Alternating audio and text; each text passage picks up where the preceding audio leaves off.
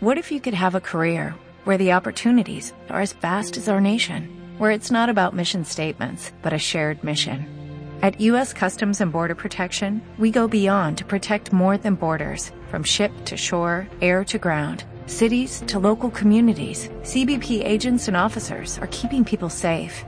Join U.S. Customs and Border Protection and go beyond for something far greater than yourself. Learn more at cbp.gov/careers. Hola, un saludo desde La Habana. Estamos finalmente en el miércoles, sí, ese mismo, el mismísimo centro de la semana, el que llamamos por aquí el día atravesado. Y yo, yo soy Joanny Sánchez, cubana, periodista, ciudadana. Además, la jornada ha amanecido soleada, muy cálida, con bastante calor aquí en la capital cubana, de manera que abriré de par en par esta ventana 14 para asomarme e invitarlos a todos ustedes a que se asomen junto a mí a los temas y las noticias más importantes de este 28 de julio de 2021 aquí en Cuba. Hoy, hoy voy a empezar hablando de represores, identificación y anonimato. Pero antes de decirles los titulares, voy a pasar, como es tradición en este programa, a servirme el cafecito informativo para que se vaya refrescando. Así que lo pongo en la taza Está recién salido la cafetera, muy caliente. Lo dejo unos breves segundos y les comento los titulares de hoy. Ya les adelantaba que iba a hablar de identificación. Sí, identificar a los represores, esos rostros del horror en Cuba. También langosta y picadillo, las ofertas a la venta en locales estatales para intentar calmar los ánimos en La Habana después de las revueltas populares del pasado 11 de julio. Mientras tanto, muchos se preguntan si llevar Internet a los cubanos fuera del monopolio estatal de telecomunicaciones de Texas será posible desde el punto de vista técnico. Ya les daré algunos detalles. Y también, bueno, desafíos para la libertad en el Caribe, un evento que tendrá lugar mañana y que se podrá pues atender o disfrutar online. Dicho esto, presentados los titulares, ahora sí, ahora sí tomo la cucharita para revolver, así termino de refrescar este café que está amargo y de paso hago el chin chin, que es la cortinilla musical del programa y siempre, siempre necesario este primer sorbito del día.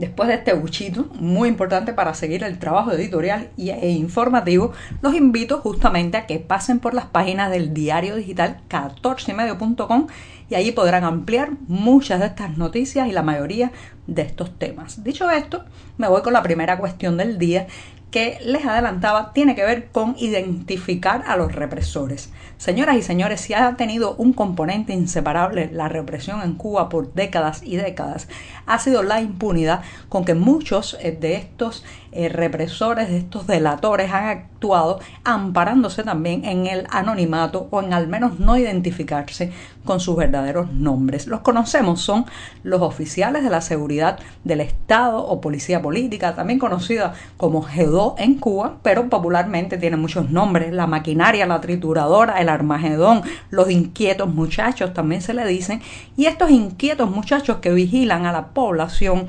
muchas veces también encarcelan a disidentes, periodistas independientes y en las últimas semanas a muchas de las personas que grabaron, difundieron las protestas que se originaron en Cuba a partir del pasado 11 de julio. Bueno, pues estas personas actúan muchas veces desde la impunidad que da un seudónimo, no decir su verdadero nombre. Se creen protegidos detrás de un, nombre que no es el suyo, se hacen llamar Camilo, Jonathan, Raúl, Alberto, Ernesto, son unos de los nombres que más le gusta ponerse a estos seres oscuros, a estos seres eh, que son el instrumento del horror, del horror y de la represión en Cuba. Bueno, pues esa impunidad que da el anonimato se ha ido rompiendo poco a poco, gracias también a las nuevas tecnologías. Sí Muchos ciudadanos han grabado el momento en que delante de ellos ocurre un arresto, por ejemplo, contra un activista, contra un disidente, contra un periodista independiente, y después las imágenes de esos oficiales de la seguridad del Estado se han difundido y han terminado siendo identificados por alguien que los conoce con su verdadero nombre, que sabe dónde viven, quiénes son. Entonces esto es muy interesante porque no, no se reprime igual sabiendo que la víctima, sabiendo que el observado, sabiendo que el secuestrado o el arrestado conoce tu verdadera identidad. Es un proceso, claro, todavía lento porque son muchos. Recuerden que en este país puede ser que no haya gente para trabajar la agricultura, puede ser que falten personas para muchos empleos de servicios públicos, pero lo que sí nos falta es la abultada plantilla de la seguridad del Estado o policía política. Ahí, ahí sí hay brazos cantidad para eh, silenciar, amenazar, acallar, golpear y arrestar a todo el que el régimen quiera pues poner tras las rejas o quiera intimidar. De manera que es un proceso lento, son miles probablemente agentes de la seguridad del Estado que utilizan un seudónimo, que se esconden detrás de una supuesta personalidad que no es realmente la suya, pero también es cierto que estos procesos de identificación, de identificar al represor, también deben eh, funcionar como una señal de que la impunidad se está terminando. Así que es bueno, es bueno difundir estas personalidades reales porque también se está mandando con esto un mensaje, el mensaje de sabemos quién eres, no vas a eh, actuar como un represor se, salvaguardado detrás de una máscara, detrás de un antifaz, detrás de una eh, identidad que no es la tuya. Así que si usted conoce a un represor, si usted sabe de alguien que justamente detrás de un seudónimo se está prestando como instrumento para violar los derechos en Cuba, hay muchas maneras, hay muchas maneras de hacerlo saber, pero créame, es un deber cívico informarlo. Bueno, ya terminado el primer tema, me voy a dar un segundo sorbito.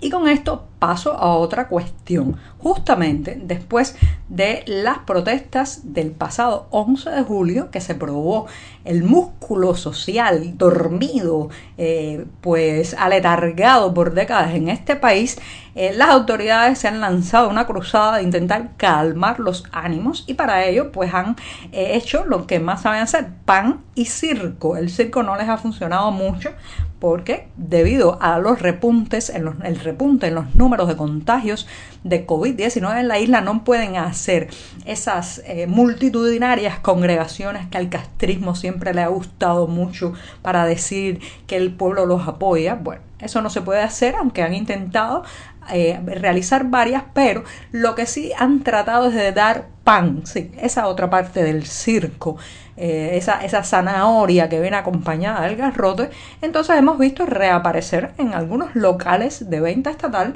productos que hace años y años habían desaparecido, ¿sí? Como por ejemplo la langosta, ese, ese animal tan común en las costas cubanas, pero que ha desaparecido del plato de las mesas en esta isla hace mucho, mucho tiempo. Bueno, pues eh, en los locales de pescadería de La Habana ha llegado, aterrizado sorpresivamente por estos días en la venta de langosta. Todo el mundo está como que rumorando eh, que cómo es posible que ahora, justamente para calmar, aplacar los ánimos sociales, nos dan esos productos que hasta hace muy poco estaban absolutamente reservados a la exportación y al turismo en Cuba. Es más, si eh, usted es atrapado en la calle con unas langostas en una bolsa, puede ir probablemente más años a la cárcel o puede ser procesado judicialmente con mayor severidad que si asalta o ataca a un ser humano. Por tanto, esto evidentemente es, reitero, el pan, el pan con el que intentan acallar las bocas cubanas. ¿Lo lograrán? No sé, porque la verdad que tampoco son ni muchos productos ni están al acceso de los bolsillos de la gran mayoría. Pero créanme que están haciendo un gran esfuerzo para evitar que la gente vuelva a salir a las calles. Y lo hacen,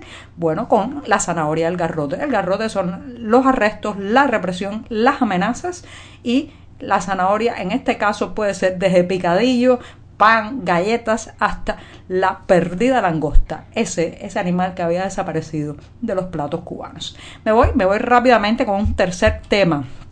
Llevar internet, o sea, traernos la internet a los cubanos eh, al margen, en paralelo o de forma independiente al monopolio estatal de telecomunicaciones de Texas. Es un tema que ahora está muy en boga, se menciona mucho, se habla incluso de esfuerzos internacionales para poder eh, traernos eh, una conectividad que no esté censurada por eh, la empresa estatal Etexa. ¿Es esto posible? Bueno, hay muchas complicaciones tecnológicas, señoras y señores. No es tan fácil, no es solo voluntad. Recuerden que además de vivir en una isla, eh, pues el Estado cubano tiene el absoluto poder para decidir qué tipo de mecanismos se emplazan en territorio nacional. Por ejemplo, las torres de telecomunicaciones también mantiene un férreo control sobre los equipos que podrían servir para conexión satelital desde la isla y que están prohibidos prácticamente su entrada a través de las aduanas de todo el país. Entonces, eh, hay muchas ilusiones, hay mucha gente que quiere ayudar, pero les recomiendo un artículo muy bueno que estamos publicando hoy en el diario 14 y medio, donde se va de alguna manera analizando cada una de estas posibilidades a través de la señal satelital, a través de la señal Wi-Fi y cómo esto es muy difícil si las autoridades se empeñan en que no ocurra. De todas maneras, dejemos abierta la pequeña ventanita de la esperanza, pero créanme, créanme que es complicado y eh, si no hay voluntad política para permitirlo, bueno, pues pueden boicotear cualquier camino para que los cubanos lleguemos a una Internet sin censura y sobre todo sin esos pesadísimos cortes que hace el monopolio estatal de Texas cuando quiere impedirnos reportar nuestra realidad. Y me voy recordándoles un evento. El evento tendrá lugar mañana y trata sobre la democracia y la libertad en el Caribe. Sí, el título justamente es Desafíos para la libertad en el Caribe. En la cartelera de 14 y medio podrán encontrar un enlace. Será mañana jueves 29 de julio.